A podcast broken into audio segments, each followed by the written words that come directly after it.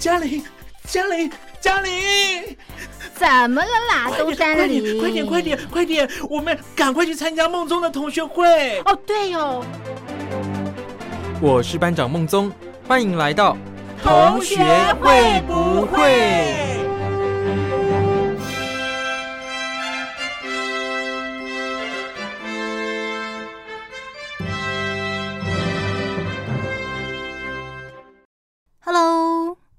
各位伙伴们，大家好，我是兰玲。下个礼拜的周末是十二月十七到十八号，虽然不是什么特殊的节日，不过如果你有在看世界杯足球赛的话，那你就绝对不能够错过那两天，因为那两天是世界杯足球赛要打冠亚季殿赛的日子。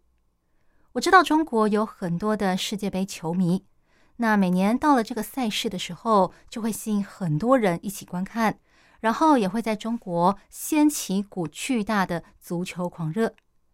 那有很多人，也许他对足球不是那么的了解，也不是那么的有兴趣，但是受到这股风潮的影响，大家也很乐意一起来当个一日球迷，凑凑热闹。其实我自己本身也是一个一日球迷，我是在二零一四年的时候。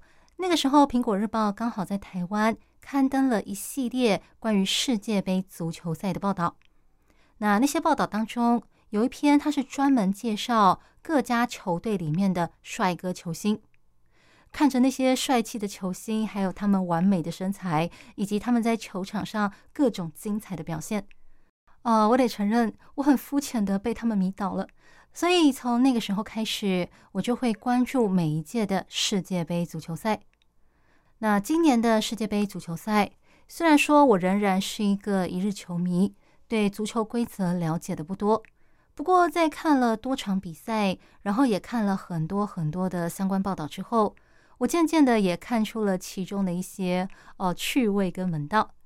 所以今天的节目就是要来帮大家整理一下到目前为止的最新战况，有哪些国家的球队挤进了前八强，而你觉得哪一支球队最有可能夺冠呢？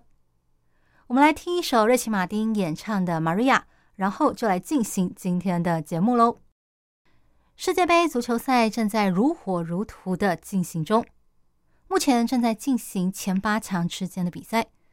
不过，在进一步的介绍赛况之前，我想先问问大家：你知道这一次世界杯足球赛举办的地点，也就是卡达在哪里吗？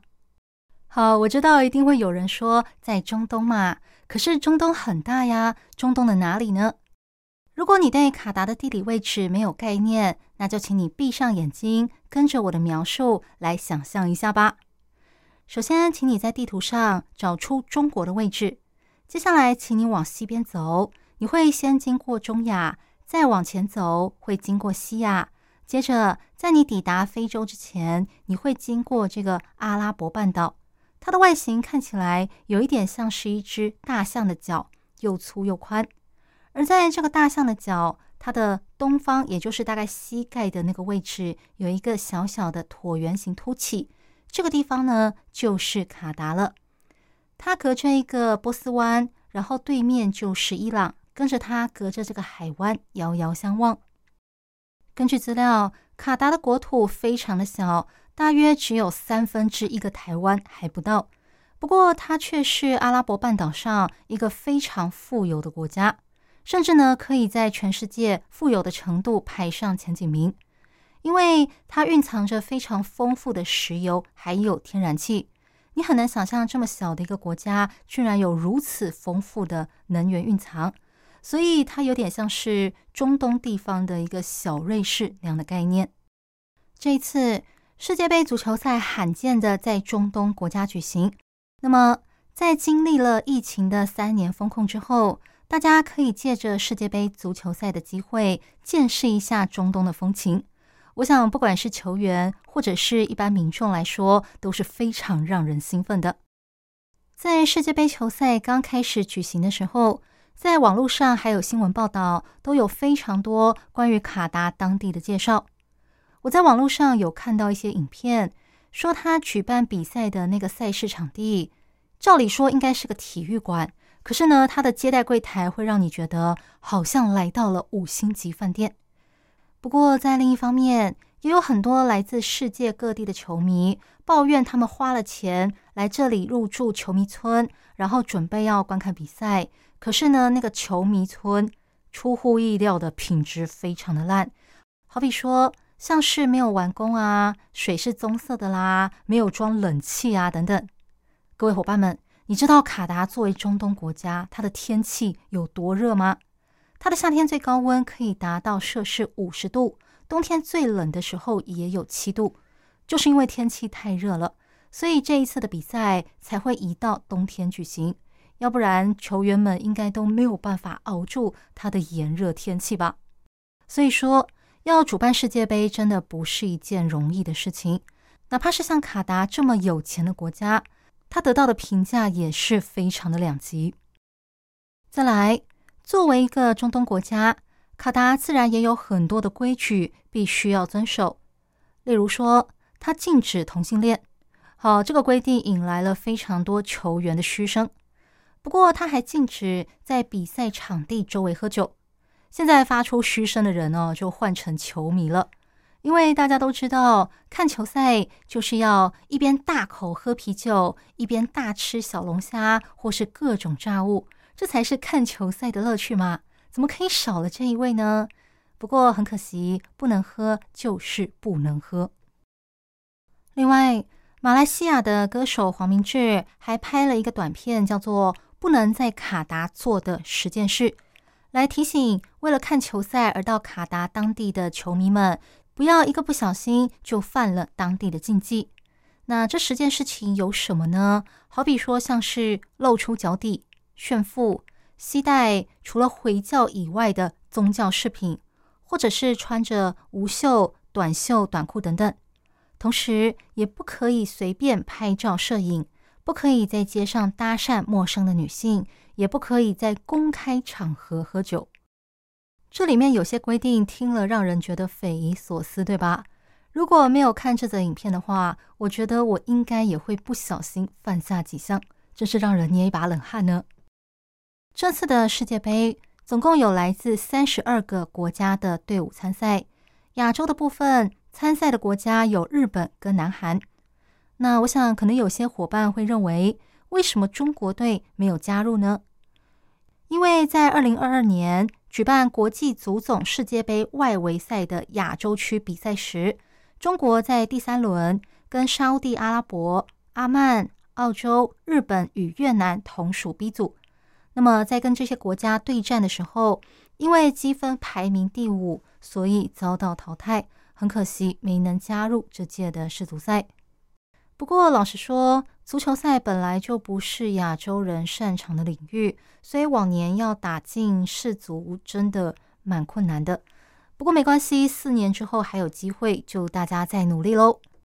那接下来我们来听歌手黄明志为了卡达世足赛所创作的这一首歌曲，叫做《雅嘎米拉》，中文翻译叫做《小姐你好》。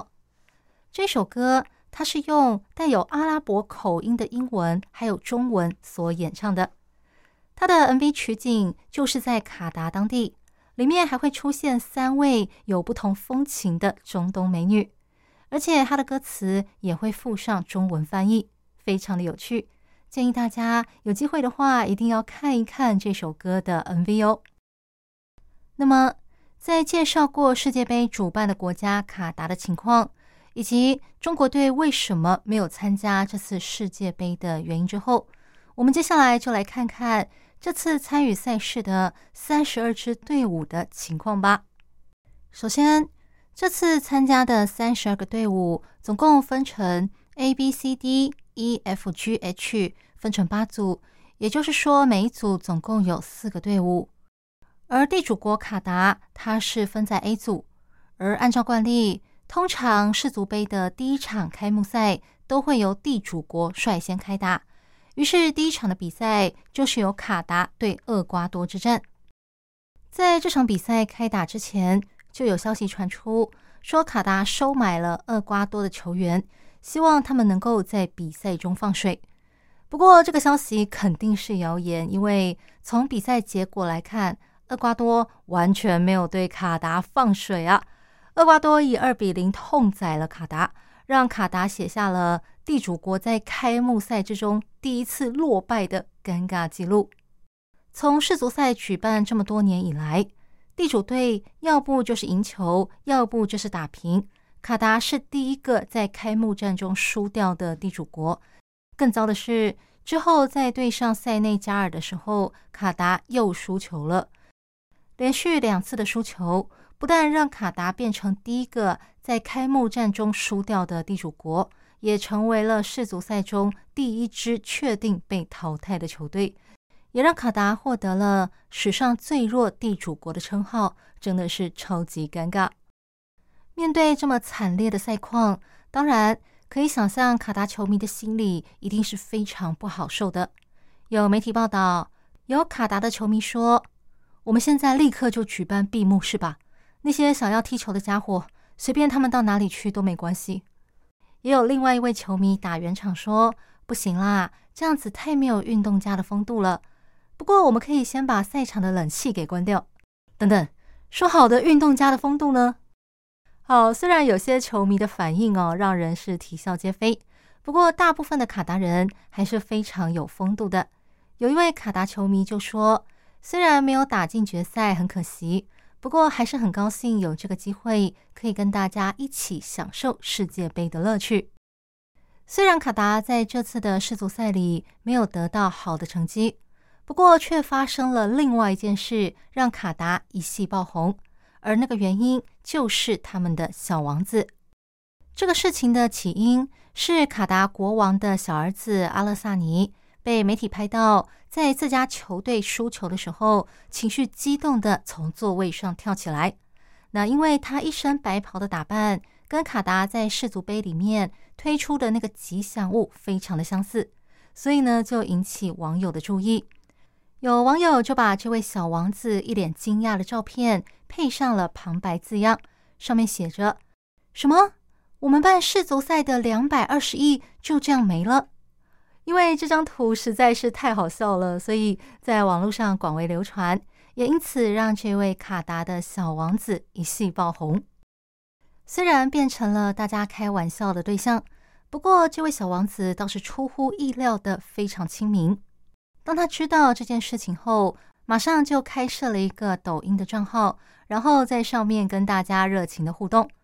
他的抖音账号在开设了短短两个小时，粉丝就突破了一千万人，比卡达的全国人口数还要多，意外的成为了另类的卡达之光。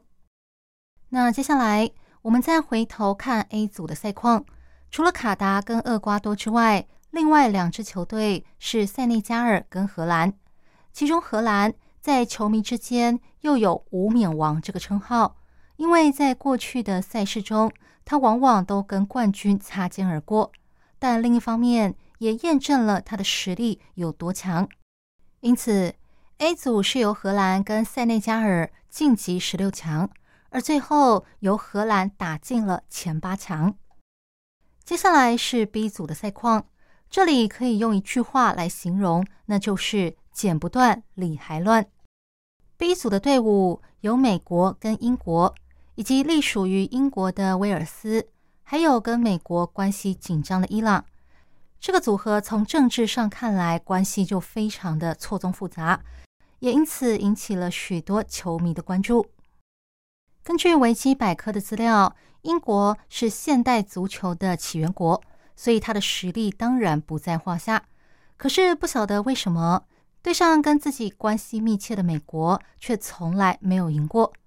而在这次的世足赛上，英国跟美国也是以零比零打平。不过英国在对上威尔斯的时候就没有这么客气了，被球迷开玩笑的说是内战的这一场英国对威尔斯之战，英国以三比零痛宰了威尔斯。另外一场火药味非常重的比赛，则是伊朗对美国之战。球迷们都很好奇，这两个国家在政治上的紧张局势是否会延伸到球赛来。最后，美国以一比零险胜伊朗，而 B 组则是以美国跟英国携手进入十六强，最后由英国取得了前八强的席位。接下来，我们来听瑞奇·马丁所演唱的《圣杯之光》。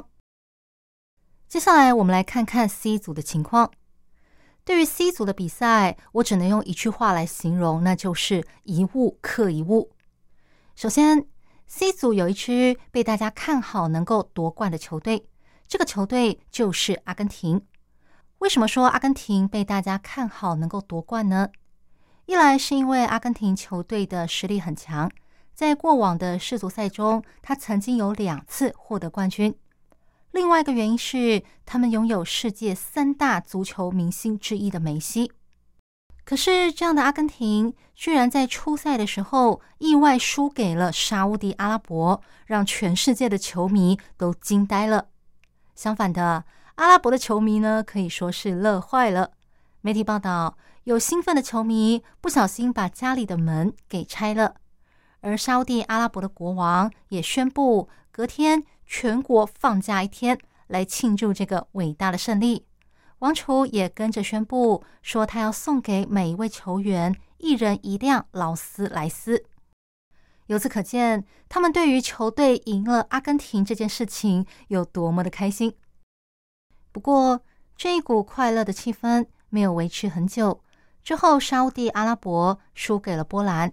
而波兰和墨西哥打成平手之后，他们两个又双双输给了阿根廷。最后，C 组是由阿根廷跟波兰晋级十六强，然后由阿根廷晋级前八强。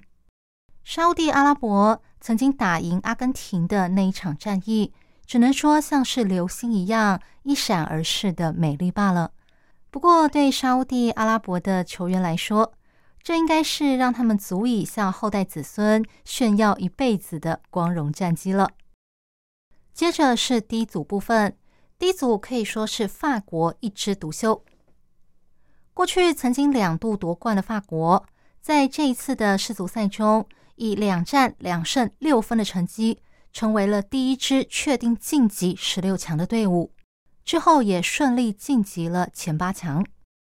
最后剩下的澳洲、丹麦跟突尼西亚，在经历了激烈的比赛之后，由澳洲以一比零击败丹麦，打进了前十六强。不过，在这一场比赛当中，出现了一个小小的插曲，那就是丹麦的球员在传递战术纸条的时候，不小心把纸条掉到了地上，而这个纸条最后被澳洲的球员给捡走了，并且交到了教练的手上。之后，澳洲的教练开始对球员的布局做了新的安排。后来，澳洲顺利的击败了丹麦，但也因此引发了外界质疑，认为澳洲是不是靠这个战术纸条赢过丹麦的呢？那对此，澳洲的教练说，确实他们捡到了纸条，但是他当时整个心思都在球场上面，根本就没有去看那个纸条上到底写了什么。那不晓得各位伙伴们，你对这个事情有什么看法呢？接下来是一组的情况，一组又被称为是死亡之组，因为在这组里有两个非常厉害的国家，那就是西班牙跟德国。不过实际开打之后，这个死亡之组不但频频爆冷门，而且战况非常的混乱。好比说，曾经参加过二十届的世足杯。仅次于巴西，而且还得过四届冠军的德国，居然在一组的小组赛里面意外的输给了日本，大爆冷门。在另一方面，能够赢过德国，自然日本队是乐翻了。但在接下来的比赛中，日本却又出乎意料的输给了世界排名比德国后面的哥斯达黎加。至于一组里面另外一支被看好的球队西班牙。倒是稳定的发挥他的实力，在面对哥斯达黎加的时候，以七比零痛宰了哥斯达黎加，被网友形容成是往死里打。有媒体访问西班牙球队，他们的说法是，为了要从小组队里脱颖而出，必须要尽可能的累积分数。而西班牙在对上德国的时候，则是打成了平手。最后。被视为死亡之组的一组是由西班牙跟日本打进了前十六强。不过，这两个球队最后都没有进入前八强中，也是大大的跌破许多人的眼镜。很多球迷对死亡之组的结果感到非常的意外。除了西班牙没有打进前八强之外，另外一个让人惊讶的因素就是德国居然在小组赛的时候就被淘汰了。老实说，我自己是德国队的支持者，我觉得他们是一支认真、实力稳定，而且球员的形象都非常好的球队，所以我一直很喜欢他们。但是他们在这次的比赛中表现不如预期，让我非常的失望。我有询问过其他同样有在关注世足赛的朋友们，问他们对德国队的表现有什么看法。没想到，在不同圈的朋友居然都说出了类似的答案。他们说，自从德国队在二零一四年夺冠之后，有一些优秀的球员退休了，而新递补的球员可能他们的能力还没有衔接上，也因此目前球队处于一个青黄不接的状态。他们在上一届在俄罗斯举办的世足赛中表现就不是很好了，所以这一次在小组赛中就被淘汰，某种程度上也是可以预料得到的。距离下一次的世界杯足球赛还有四年的时间，那希望他们能够利用这段时间重整队伍，让球迷能够再次看到他们耀眼的表现。接下来，我们来听瑞奇·马丁的《疯狂人生》。用热情的拉丁歌曲来振奋一下大家的心情吧。接下来我们来看 F 组，我给这一组下的定义是高手在民间。为什么会这么说呢？因为在四个队伍里面，比利时是二零一八年的季军，克罗埃西亚是二零一八年的亚军。相较之下，摩洛哥跟加拿大都只不过曾经打进分组赛。或者是十六强而已，而且那还是一九八六年时候的事情了。照理说，这个组别有哪两支队伍会打进十六强甚至前八强，应该很明显了。可是最后的结果却是由克罗埃西亚跟摩洛哥脱颖而出，而且呢还双双打进了前八强，让很多人跌破眼镜。那这之间到底是发生了什么事情呢？哦，不得不说，摩洛哥真的是本届世足赛中的一匹大黑马。他在对上去年的季军比利时的时候，以二比零爆冷赢过了比利时。